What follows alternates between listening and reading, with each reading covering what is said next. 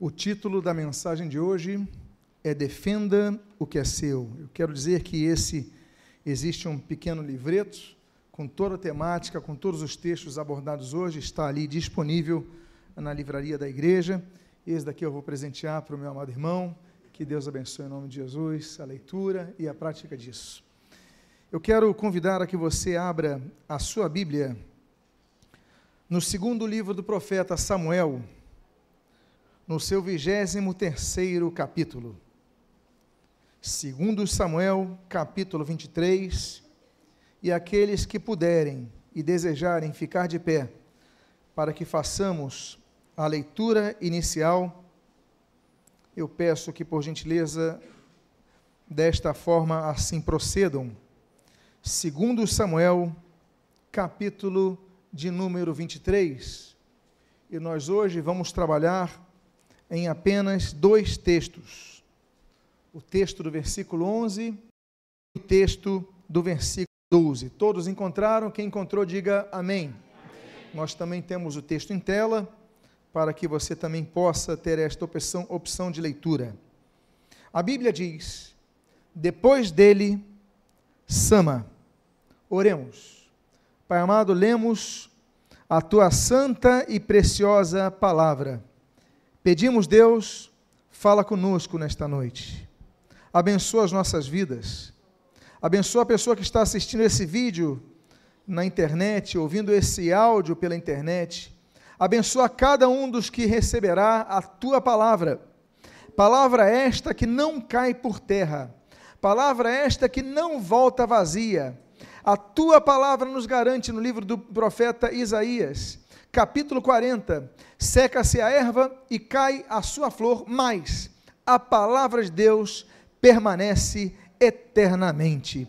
Pai amado, nós sabemos que céus e terra hão de passar, mas a tua palavra não passará. Abençoa as nossas vidas nesta noite e o que nós pedimos, nós o fazemos agradecidos em nome de Jesus. Amém. E amém. Os irmãos podem, por favor, tomar os seus assentos. Depois dele, Sama. O primeiro texto que nós mencionamos nesta noite, no início do versículo número 11, ele traz a continuidade de uma história, a continuidade de uma relação de homens, os quais a Bíblia os denomina de os valentes de Davi.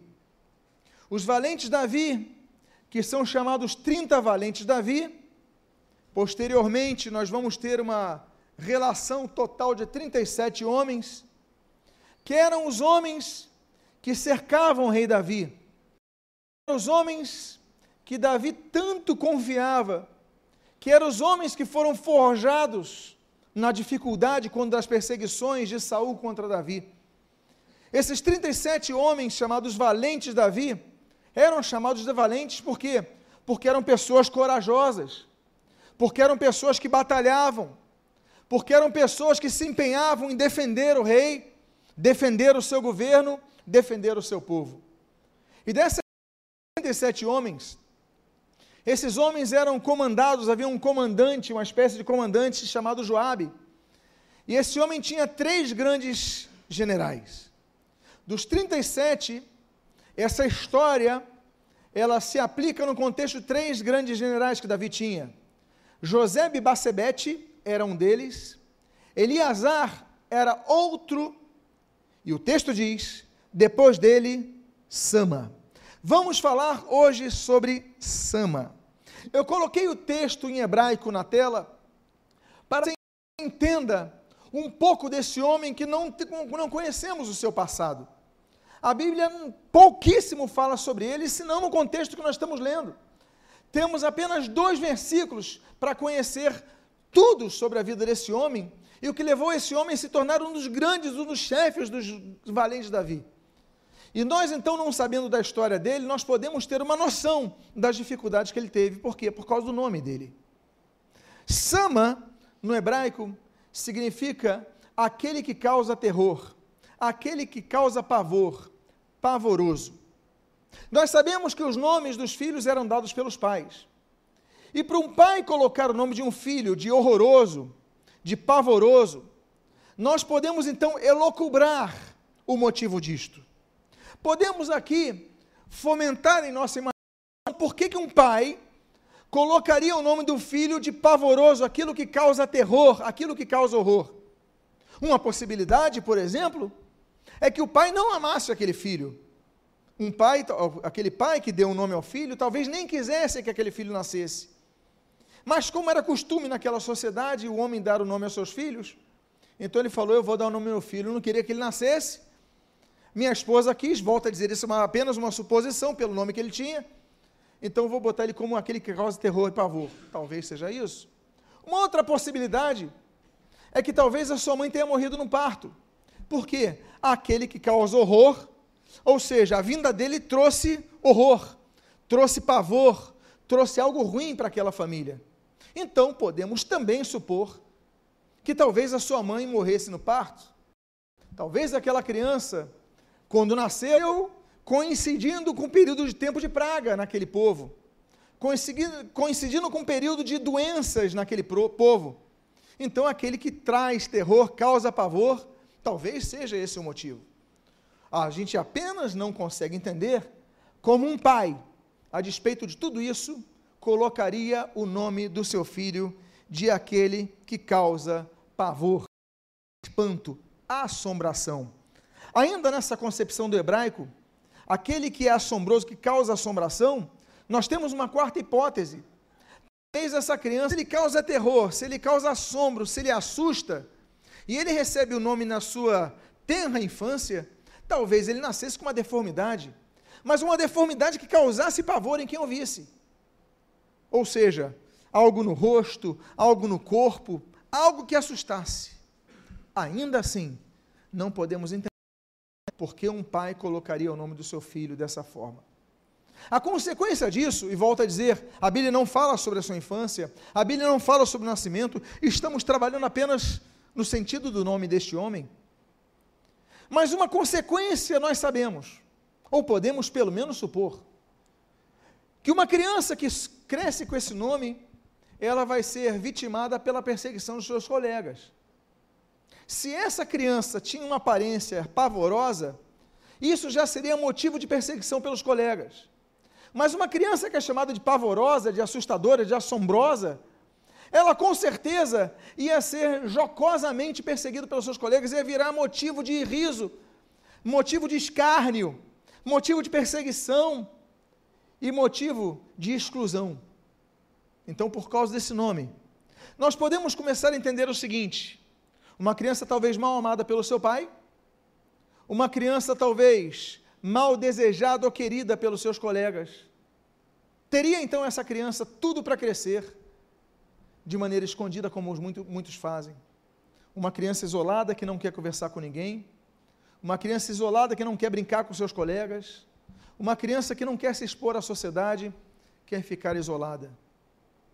Quando nós vemos o contexto do surgimento daqueles 30 e 37 valentes Davi, nós vemos que muitos deles são forjados nas perseguições a Davi. E a Bíblia diz que quando Davi está naquela caverna de Adulão, naquela região de Adulão, vários homens foram se encontrar com eles, com ele, a Bíblia diz que os homens que foram se encontrar com Davi eram homens falidos, eram homens desanimados, eram homens desesperados, eram homens rejeitados. Foram esses homens os que se tornaram os valentes Davi. São pessoas que não são valorizadas, que Deus levantou para trabalharem o reino em Israel. São pessoas não desejadas, que Deus levantou, resgatou, deu uma atribuição e usou como exemplo para todo o povo de Israel. E eu quero dizer então uma coisa para vocês. Você pode ser um sama. Você pode ser uma pessoa que a sua família não te ama. Você não sente o amor da sua família. Você sente a perseguição de seus amigos. Você se viu durante um bom tempo de sua vida rejeitado, motivo de escárnio dos outros. Mas eu quero dizer uma coisa para você: são pessoas assim que Deus valoriza e Deus quer levantar. São pessoas assim que Deus quer usar. São pessoas assim que vão entrar dentre os 37. São os três maiores homens de Davi. E Davi era um homem aguerrido. Davi era um homem corajoso. E ele só ia chamar pessoas com grandes qualidades. Deus vê qualidade onde as pessoas não veem qualidade. Deus valoriza onde as pessoas não valorizam. Deus enxerga aquilo que as pessoas não enxergam. Então quero dizer a você, se você é uma dessas pessoas, não desanime, porque Deus quer te usar na sua obra. Aqui começa a história desse homem, o espantoso, aquele que causa terror, aquele que causa horror. E esse homem, nós falamos do pai dele, e tudo que nós sabemos é a continuação desse versículo 11, que diz: Filho de Agé. Filho de Agé. Meus amados irmãos, eu coloquei outro termo hebraico porque o outro termo hebraico nos dá uma compreensão também sobre a formação de seu pai. Nada mais a Bíblia fala sobre Agé. Mas o termo hebraico, ele nos aponta a percepção que o pai de Agé, o avô de Sama, tinha. Porque Agé ali no hebraico, Agé, significa aumentar, crescer, aumentarei, pode ser aplicado nessa promessa, eu vou aumentar. Ou seja, quando Agê, ou Agé no português, nasceu, o pai dele falou: Olha, eu vou aumentar a nossa família numericamente, eu vou aumentar a nossa família prosperamente, essa criança vai ser uma bênção, essa criança vai ser saudável, ela vai gerar aumento, crescimento na nossa vida. Ou seja, o avô de Sama, ele põe o nome do filho com algo positivo. Talvez isso tenha interferido no fato de agir. Bom, eu sou aquele que cresce, eu sou e tenho um filho horroroso, o nome dele vai ser horroroso. Talvez então tivesse, fosse um homem com uma formação de caráter deficiente. Talvez fosse um homem que tivesse uma perspectiva de que ele, apenas ele, podia brilhar na sua casa. O fato é que a Bíblia menciona o nome de Agé. O fato é que a Bíblia menciona esse nome até por causa do nome, do significado desse nome porque significa aumentar. O que é aumentar, meus amados irmãos? Deve representar para nós, para um pai de sama, de terror, um pai do pavoroso, o pai do que causa espantos. Ele tinha tudo para ficar isolado, mas ele tem que se lembrar o seguinte: eu sou filho de Agé, eu sou filho daquele que cresce, apesar de nós estarmos sendo perseguidos, apesar de nós estarmos passando por dificuldades, apesar de nós vivermos momentos de desânimo, nós não podemos tirar a mão do arado e olhar para trás, nós não podemos desanimar, nós devemos prosseguir, porque Deus quer que nós cresçamos. A Bíblia fala de vários crescimentos. A Bíblia fala, por exemplo, em Atos capítulo 2, versículo 42, que a igreja crescia em número. A Bíblia diz, por exemplo, em Atos capítulo número 4, que a igreja crescia é, qualitativamente, não apenas em número, mas também em qualidade. A Bíblia diz, em Romanos capítulo número 12, que a igreja ela deve crescer a paciência no meio da tribulação. A Bíblia fala, por exemplo, em Colossenses capítulo 1, que a igreja deve crescer no conhecimento de Deus, ou seja, ela não pode parar no conhecimento de Deus, ela deve seguir e prosseguir o conhecimento de Deus. A Bíblia diz em Efésios capítulo número 2 que a, Bíblia, que a igreja deve crescer em santificação. A Bíblia diz, por exemplo, em Efésios capítulo 4, que a, Bíblia, a igreja deve crescer espiritualmente. A Bíblia diz em 1 Pedro capítulo número 2, que a igreja deve crescer no genuíno leite espiritual. A palavra de Deus é o nosso alimento. A igreja não vai crescer se não for alicerçada, pautada, calcada, estruturada na palavra de Deus, que é lâmpada para os nossos pés e luz para o nosso caminho, como diz Salmo 119, versículo 105. A palavra de Deus, que é martelo que esmiuça a penha, como diz Jeremias capítulo 23, versículo 29. A palavra de Deus é bússola. A palavra de Deus é alimento. A palavra de Deus é o escudo, a palavra de Deus é a espada do Espírito, a palavra de Deus é tudo o que nós precisamos, porque é a palavra de quem? Do homem, não é a palavra daquele que nos criou, é tudo o que nós precisamos. A igreja não apenas precisa crescer na palavra, como diz 1 Pedro capítulo 2, mas no livro seguinte, em 2 Pedro capítulo número 3, a Bíblia diz que nós devemos crescer na graça e no conhecimento buscar mais de Deus, buscar mais da sua graça. A igreja, então, ela tem que crescer em todos esses aspectos. Esse homem significa aumentarei, crescerei, darei crescimento. Deus espera que você cresça. Deus espera que você amadureça espiritualmente. Deus espera que você se desenvolva mais na sua palavra. Deus espera que você desenvolva mais os seus dons. O Senhor Jesus ele fala: "Olha, aquele ramo que não frutificar, ele não serve para nada senão para ser cortado e lançado ao fogo." João capítulo 15. O Senhor Jesus ele fala, ele espera que aquela árvore que produz figos, ela produza como diz a palavra de Deus em Marcos capítulo número 10, o Senhor Jesus espera que nós frutifiquemos, em todo momento frutifiquemos para o Senhor. Então Sama era um homem que causava pavor. Sama era um homem com dificuldades, mas ele era um valente. Por quê? Porque o valente enfrenta os desafios. O valente enfrenta as adversidades.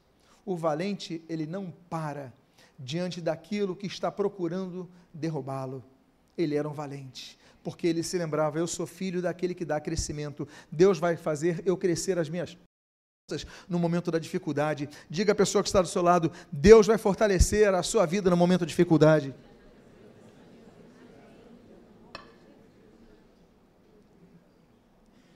A Bíblia prossegue e ele diz, ainda neste versículo número 11, eh, o Hararita. Hararita, eu coloquei mais um termo em hebraico, Harari. Har significa montanha. Harari, o homem da montanha. A Bíblia diz a região da família de Sama. Sama era filho de Agé, o Ararita. Sama era filho de Agé, o homem das montanhas. Nos lembramos, por exemplo, do Salmo 121, quando a palavra de Deus inicia essa bela canção do saltério hebraico, quando a Bíblia diz: Olha, eleva os meus olhos para o monte, de onde me virá o socorro, meu socorro vem do Senhor que criou os céus e a terra. No momento do socorro, nós olhamos os montes. Os montes nos lembram tantas coisas, meus amados irmãos.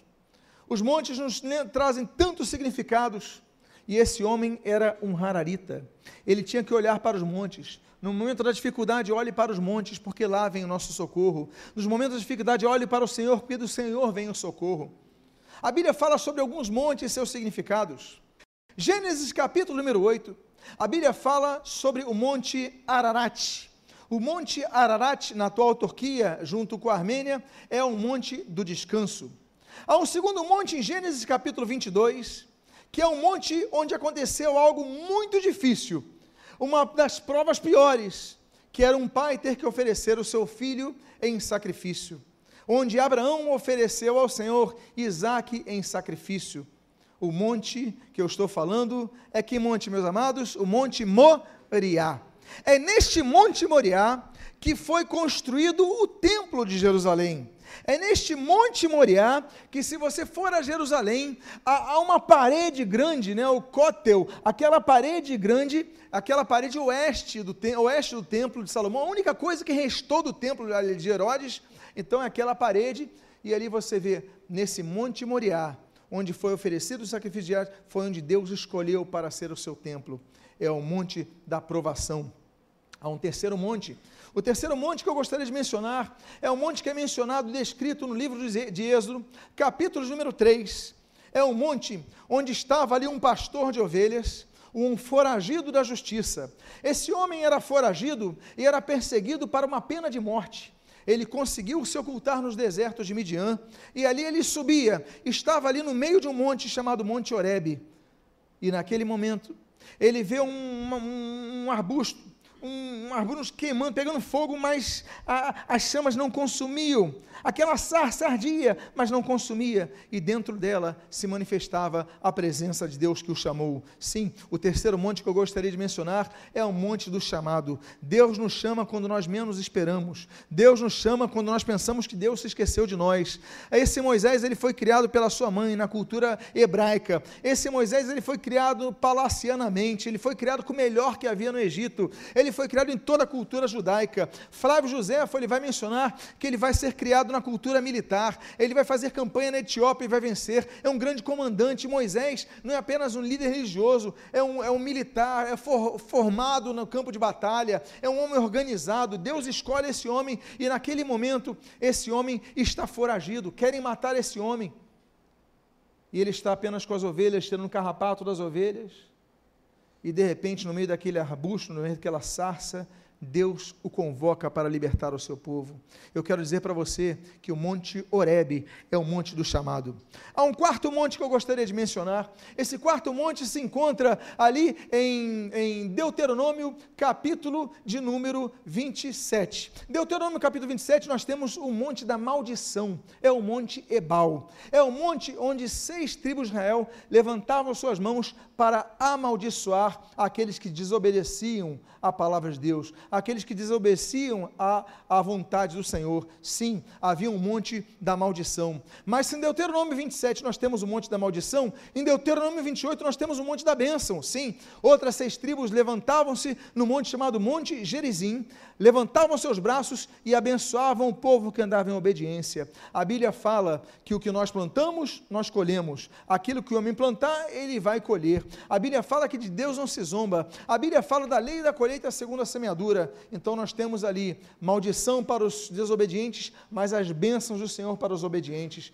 Muitas vezes pessoas falam: "Ah, mas a Bíblia diz, no livro de Êxodo, no capítulo 20, que a maldição ela chega até a quarta geração. Ah, então meu avô pecou e meu pai pecou e até a quarta geração, mas eu quero lembrar a pessoa que no mesmo texto a Bíblia diz que as misericórdias do Senhor, as bênçãos do Senhor alcançam até a milésima geração. Então tudo é rompido quando o sangue de Jesus está sobre os umbrais da porta do nosso coração. Amém, queridos? Eu quero dizer então que existe esse outro monte. Ainda em Deuteronômio, nós nós temos, por exemplo, o quinto monte, e esse quinto monte, esse sexto monte, é o Monte Pisga, é o Monte da Visão. Nesse Monte Pisga, Moisés então abençoa o povo. Nesse Monte Pisga, Moisés vê a promessa de Deus. O povo herdaria aquela terra. É o monte que ele tem a visão das bênçãos de Deus. Mas existem dois montes que eu quero mencionar. Eu poderia mencionar outros nomes de montes aqui, mas eu quero dois, apenas dois montes mencionados que eu gostaria de ressaltar do Novo Testamento.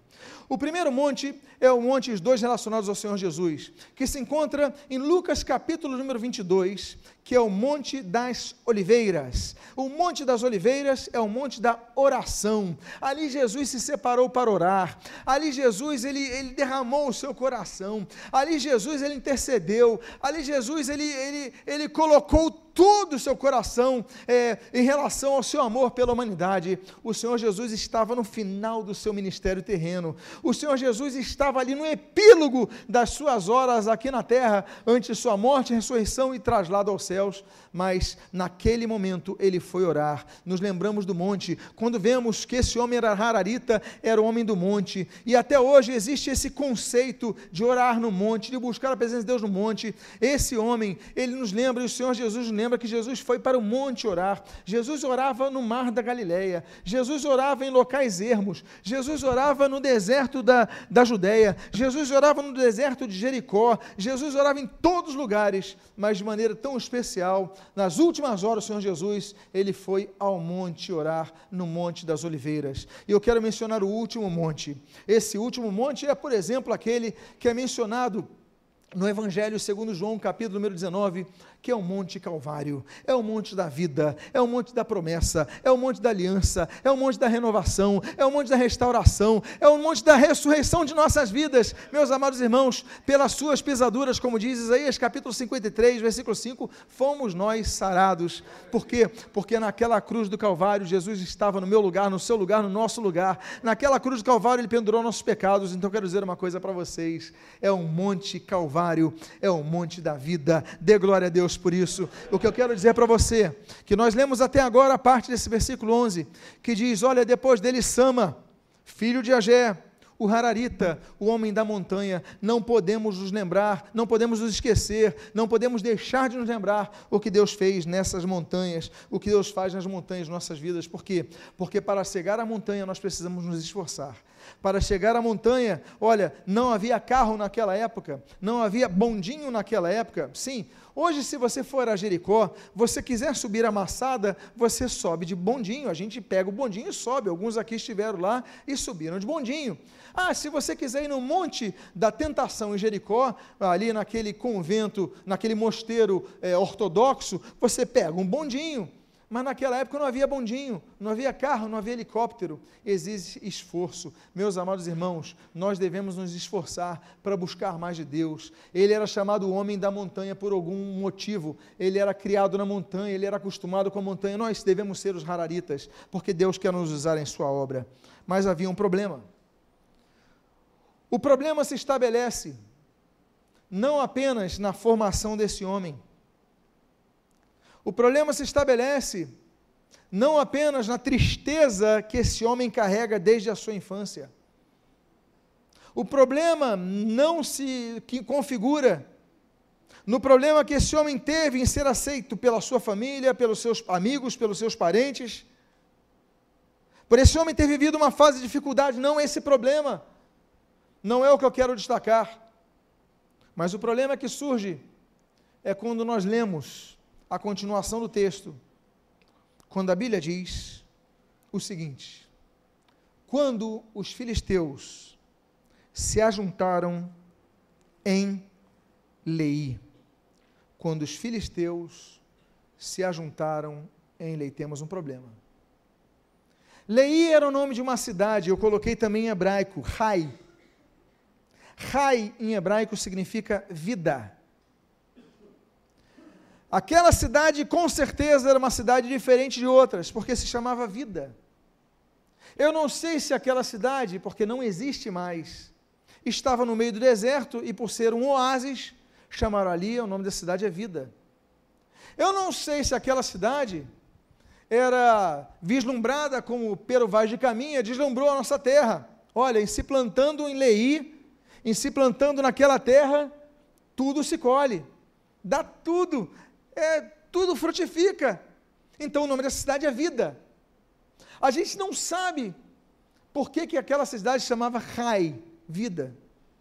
O que nós sabemos é que Sama morava em Rai, morava em Lei, e nós sabemos uma outra coisa sobre essa cidade, que os filisteus se ajuntaram em Lei. Os filisteus se ajuntaram. A Bíblia fala sobre unidade. A unidade, ela traz força. A unidade unifica dons, talentos, fortalece projetos, canaliza esforços e foca objetivos. Isso é o resultado de união.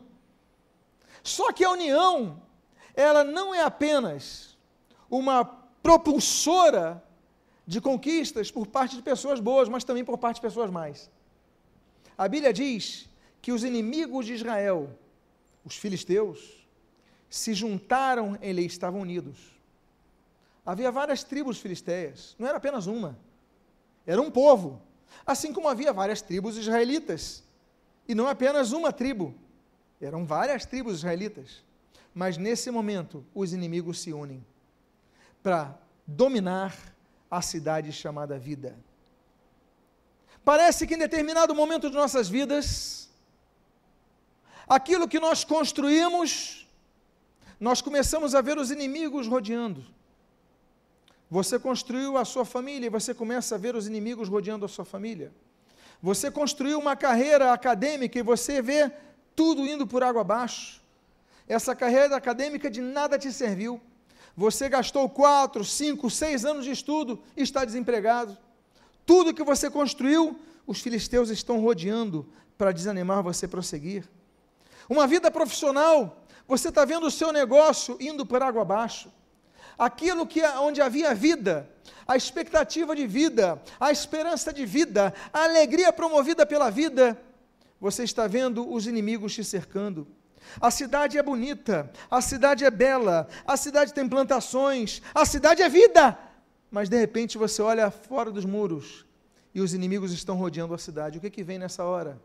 Vem o medo. Olha, tudo que eu construí está sendo destruído. Ou está para ser destruído. Você fica com medo. Você construiu tudo, daqui a pouco vem enfermidade. a notícia de uma doença e vai acabar você pensando, vai destruir a minha família. Você ficou desempregado, como é que eu vou manter a minha família, os estudos dos meus filhos, a minha poupança, a minha velhice? Notícias ruins. Por mais que a sua cidade seja bem construída, os inimigos se ajuntaram em Lei. E o que fazer? A Bíblia diz: por que, que eles se juntaram ali? A Bíblia diz, na continuação desse versículo, onde havia um pedaço de terra cheio de lentilhas. Meus amados irmãos, a Bíblia menciona lentilhas em quatro ocasiões. A primeira menção das lentilhas se encontra em Gênesis capítulo número 25, quando nós temos aquela venda da primogenitura de Esaú para Jacó. Dois irmãos negociando por fome. Então Jacó fala o seguinte: Olha, você quer se alimentar? Então me vende a sua primogenitura. Esaú, tá bom, eu quero comer, eu quero sobreviver. A segunda menção das lentilhas na Bíblia, das quatro menções, ela acontece em 1 Samuel capítulo, 2 Samuel capítulo 17, quando o rei Davi está em Manaim para enfrentar uma pessoa que quer derrubá-lo do governo. Sim, sabe quem era? O seu maior inimigo? O seu filho Absalão. E diz a Bíblia que ele estava então precisando de comer algo. O seu próprio filho querendo destruir, o seu próprio filho querendo derrubá-lo. Absalão, ele criou, ele alimentou, ele levantou um filho ingrato, um filho que queria destruir o seu próprio pai ele fala: Eu preciso comer, e aí levam a Manaim comida. A terceira menção às lentilhas é a que nós estamos nesse momento lendo. Aqui, segundo e segundo Samuel, capítulo 23, quando na cidade de Leí era caracterizada por lentilhas. E a quarta menção está no livro do profeta Ezequiel, no capítulo número 4, quando a Bíblia diz que Ezequiel, o profeta Ezequiel, filho de Buzi, sumo sacerdote, ele vai precisar comer lentilhas por 391 dias do cerco simbólico a Jerusalém. As quatro menções de lentilhas, apresentando a lentilha como um alimento que dá vida, como um alimento que restaura as forças. Meus amados irmãos, tem uma coisa que o diabo quer fazer em nossas vidas. Ele quer tomar o nosso campo de lentilhas. Ele quer nos tirar de nosso campo de lentilhas e é o local onde nós nos alimentamos. Aí você começa a sair da igreja, onde você se alimenta pela palavra. Aí você começa a desanimar-se a ouvir a palavra de Deus. Aí você começa a parar de ler a Bíblia. Aí você começa a deixar de se congregar com os amigos que conhecem a palavra, que amam a palavra. Você começa a esfriar na sua fé. Você já não começa a comer as lentilhas. Você está mais preocupado com as bolotas do Egito. Você está mais preocupado com as comidas que Faraó te dá.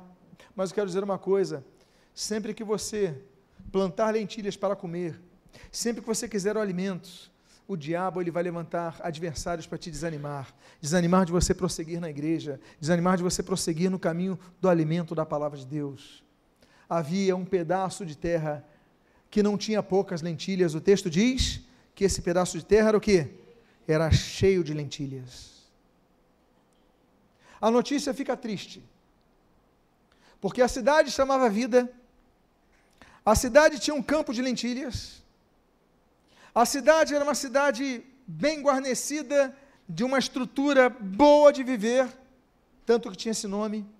Mas os filisteus estavam querendo tomá-lo o campo de lentilhas. E a notícia fica triste quando nós lemos o que o texto faz nos prosseguir.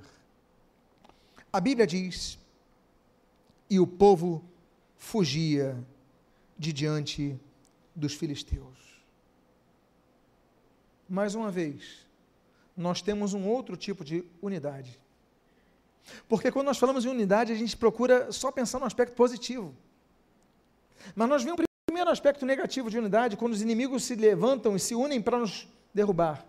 Agora nós vemos um segundo tipo de unidade. A unidade para se desistir de algo.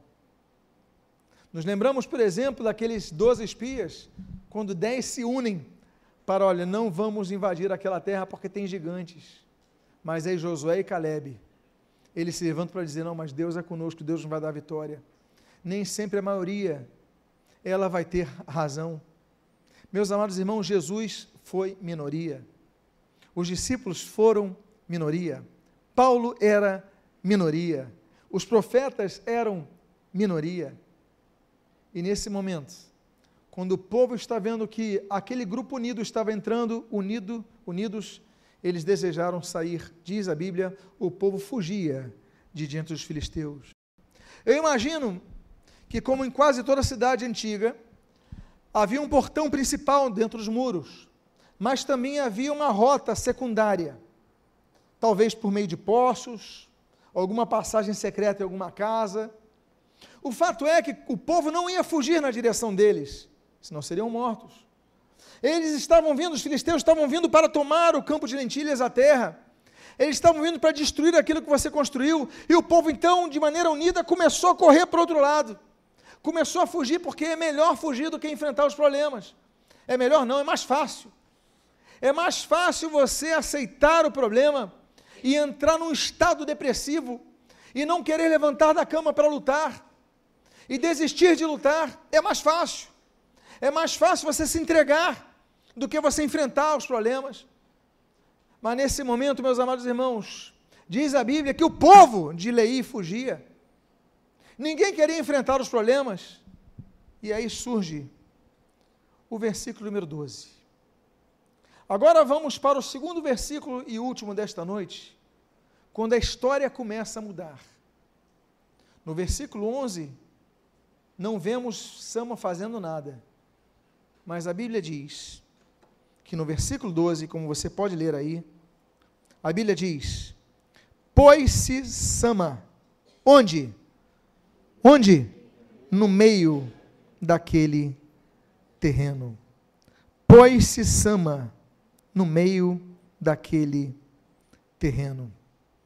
Meus amados irmãos, eu fico imaginando a cena, todo o povo indo para aquela direção, não sabemos quantos eram, mas talvez cem, talvez quinhentos, não sei, mil, não sei. Eu sei que a Bíblia menciona um. Enquanto todas as centenas de pessoas corriam numa direção, eu fico imaginando Sama indo na direção do terreno de lentilhas. Todos estavam correndo para fugir numa direção e Sama falou: com licença, com licença. Sama, a direção é para lá, nós estamos fugindo. Ele falou: Eu não vou abrir mão do terreno de lentilhas. Eu não vou abrir mão do que é meu. Eu não vou entregar para os outros aquilo que é meu. Eu vou defender o que é meu. Então, meus amados irmãos, Sama começa a surgir no valente, que é o homem que talvez não fosse amado pela sua família, era homem talvez de aparência monstruosa, era homem talvez que fosse recriminado pelos seus colegas na sua infância, adolescência e juventude. Mas na hora do aperto foi o único homem que não desistiu daquilo que para ele era valoroso. Então diga à pessoa que está do seu lado: não desista, defenda o que é seu. Sabe por quê? Porque ele pensava o seguinte: olha, o que é meu ninguém toma. O que é meu ninguém toma. Diga para outra pessoa: o que é meu ninguém vai tomar. Diga para ela: ninguém vai tomar. É Deus me deu. Todo mundo pode fugir. Toda cidade pode fugir. Toda família pode fugir. Todos os amigos podem fugir, mas você não vai entregar aquilo que te dá riqueza. Você vai defender o teu campo de lentilhas.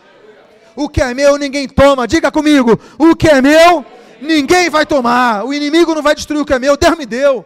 Então eu vou lutar por isso eu vou lutar pela família, eu vou lutar pelo emprego, eu vou lutar pela profissão, eu não vou me abater, eu não vou ficar parado na cama reclamando, entristecendo, não, eu vou lutar pelo que é meu, eu vou colocar-me no meio do campo de lentilhas. Eu gosto muito dessa palavra no meio, a Bíblia começa, a Bíblia começa falando sobre o meio, o firmamento no meio das águas, Gênesis capítulo 1. A Bíblia fala do meio, no capítulo 2 de Gênesis, que a árvore da vida estava no meio do jardim. A Bíblia fala, por exemplo, que em Êxodo capítulo 3, que a presença de Deus estava no meio da sarça ardente. A Bíblia diz em Josué, no capítulo 4, que Josué pega as doze pedras e coloca no meio do Jordão. A Bíblia diz em 1 Samuel capítulo 16 que, que Samuel ele unge Davi rei no meio dos seus irmãos. A Bíblia diz que aquela mulher hemorrágica, ela estava no meio da multidão, Jesus curou ela. A Bíblia diz que Jesus chamou as crianças e colocou no meio, colocou-se no meio das crianças, se rodeou das crianças. A Bíblia diz que o Senhor Jesus ele fala: olha, onde dois ou três estiverem reunidos em meu nome, eu estarei onde? No meio deles. Jesus está no meio, o meio é o local. Até quando Jesus morre, João capítulo de número 19, a Bíblia diz que a cruz de Jesus foi levantada no meio de dois malfeitores. É no meio que Jesus está.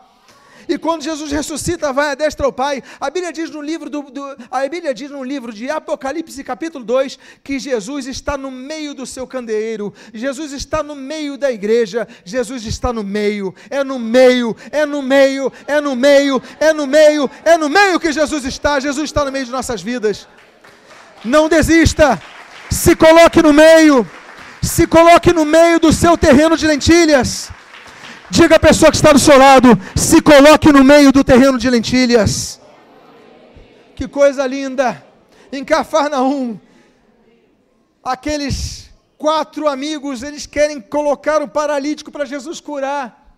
E a Bíblia diz, Lucas capítulo número 5, eles abrem o teto e descem aquele paralítico no meio da casa. Jesus sempre está no meio. Jesus é o centro da nossa vida. Eu quero dizer que Sama se colocou no meio daquele terreno. Ele falou: "Eu vou ficar aqui, daqui ninguém, daqui eu não saio, daqui ninguém me isso não é versículo, não, gente, mas é o que ele mencionou provavelmente ali. Olha, meus amados irmãos, ele falou: ninguém vai tirar esse local da minha vida.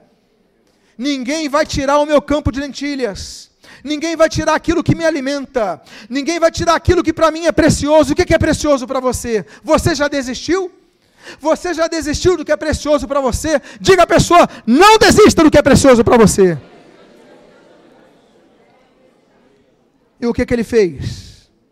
A continuação do versículo número 12. A Bíblia diz: E o defendeu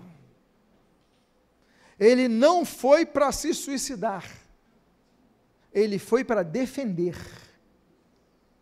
Há pessoas que vão para uma batalha dispostos a simplesmente se entregar, mas ele não.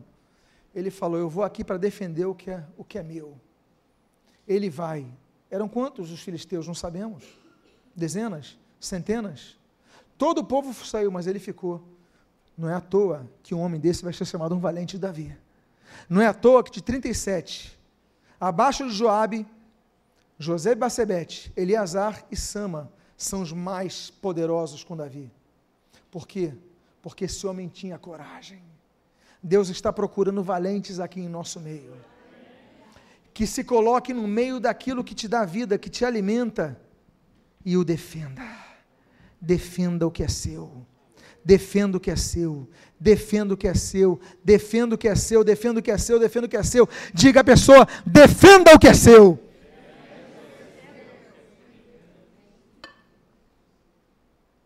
E aí eu concluo. Eu vou citar mais dois textos nesta noite. E a primeira parte da minha conclusão diz: E feriu os filisteus os filisteus não desistiram. Os filisteus, quando viram ele, falou: Ah, ficou fácil. Nós contra apenas um. Aquele ali não é horroroso? Aquele ali não é que as pessoas riam dele? Aquele ali não era, não era aquela pessoa falida? Aquele ali não é aquela pessoa desprezada pelos seus?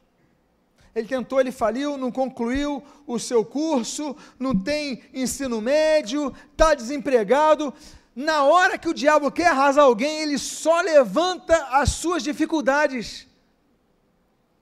Mas Deus é o que levanta e nos lembra das suas promessas promessa de restauração, promessa de renovação e a promessa que estaria conosco todos os dias Esse homem podia ter muitos defeitos, mas uma coisa ele tinha: fé que podia defender o que era dele. E a Bíblia diz: e feriu os filisteus. Quando ele, começou a lutar com os filisteus, ele começou a acertar um, acertar outro, acertar um, acertar outro, começa a ferir os filisteus. Ele, como é que a gente pode com um homem desse? Porque nada pode vencer um homem que tem a fé solidificada em Deus. Eu vou defender o que é meu, eu tenho fé que vou conseguir. Então aqui você pode vir, mas se vier, vai ter. E os filisteus foram. Pode vir, pode vir que tem, tem espada. Aí os filisteus começaram a ver, opa, a gente não pode com ele. E eu concluo. Esse homem se colocou no centro da terra que o alimentava. E eu concluo com a última parte do versículo número 12, dos dois versículos que nós trabalhamos nesta noite. E a Bíblia diz: E o Senhor efetuou grande livramento. Mas espera aí. Mas quem livrou não foi Sama, quem livrou foi Deus através de Sama, porque Sama sem fé não conseguiria. Sama sem força não derrotaria seus adversários. Nós precisamos da força do Senhor. Eu gosto daquele texto de Jeremias, capítulo 1, versículo 8: Olha, não temas, porque eu sou contigo para te livrar no momento da dificuldade, se lembre: Deus é contigo para te livrar, Deus é contigo para te livrar, Deus é contigo para te livrar.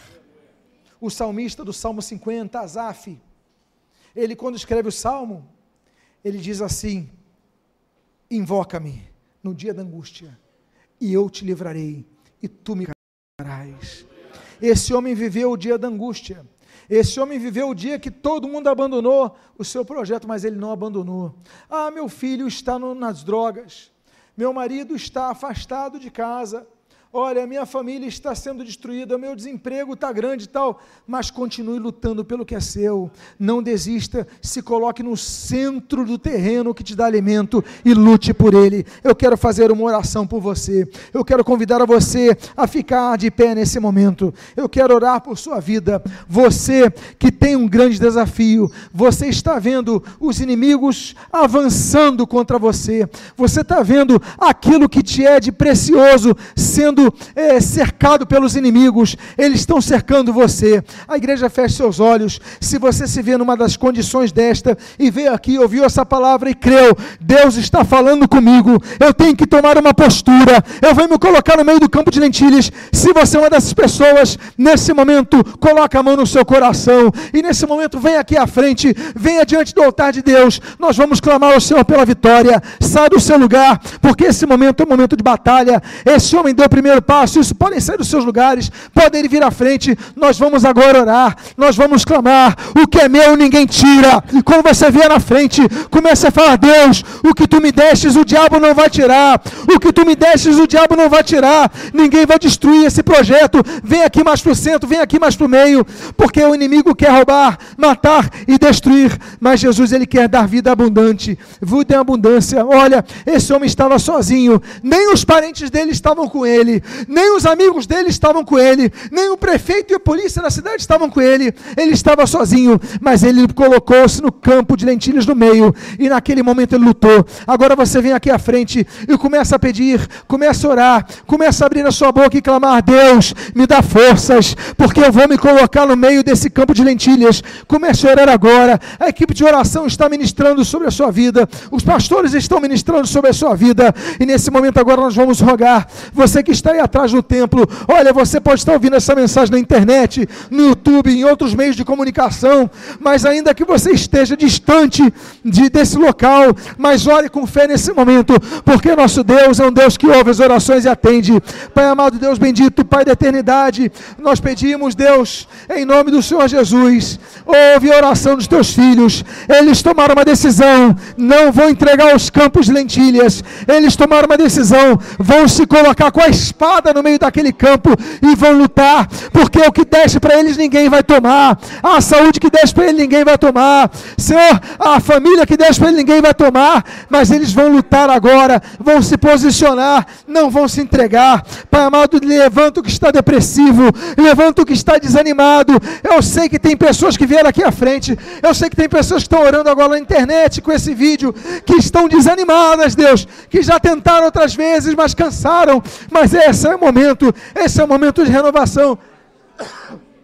Esse é o momento de restauração. Esse é o momento que tu vens e socorres o que está cansado, renovas o que está abatido. Senhor, tu venhas a trazer alimento para eles, renovar a sua fé, fortalecer a sua fé, porque esses filisteus fugindo dessa terra de lentilhas, esses filisteus batendo em retirada, esses filisteus saindo de onde tentaram invadir, porque esse terreno é nosso, defenda, defendamos o que é nosso, Deus amado, em nome de Jesus, dá vitória aos teus filhos, que seja uma semana que eles possam ver a vitória ocorrendo, que eles possam tomar posse, ver e testemunhar dessa vitória. Nós a ti clamamos, clamamos por estas vidas, clamamos por nossos projetos, clamamos clamamos por nossas famílias, clamamos por tudo, Senhor, que nos destes, e nós pedimos e o fazemos agradecidos em nome de Jesus. E aqueles que creem nessa palavra e que aqueles que foram restaurados por Deus, aplaudam o Senhor nesse momento, glorifique a Jesus nesse momento.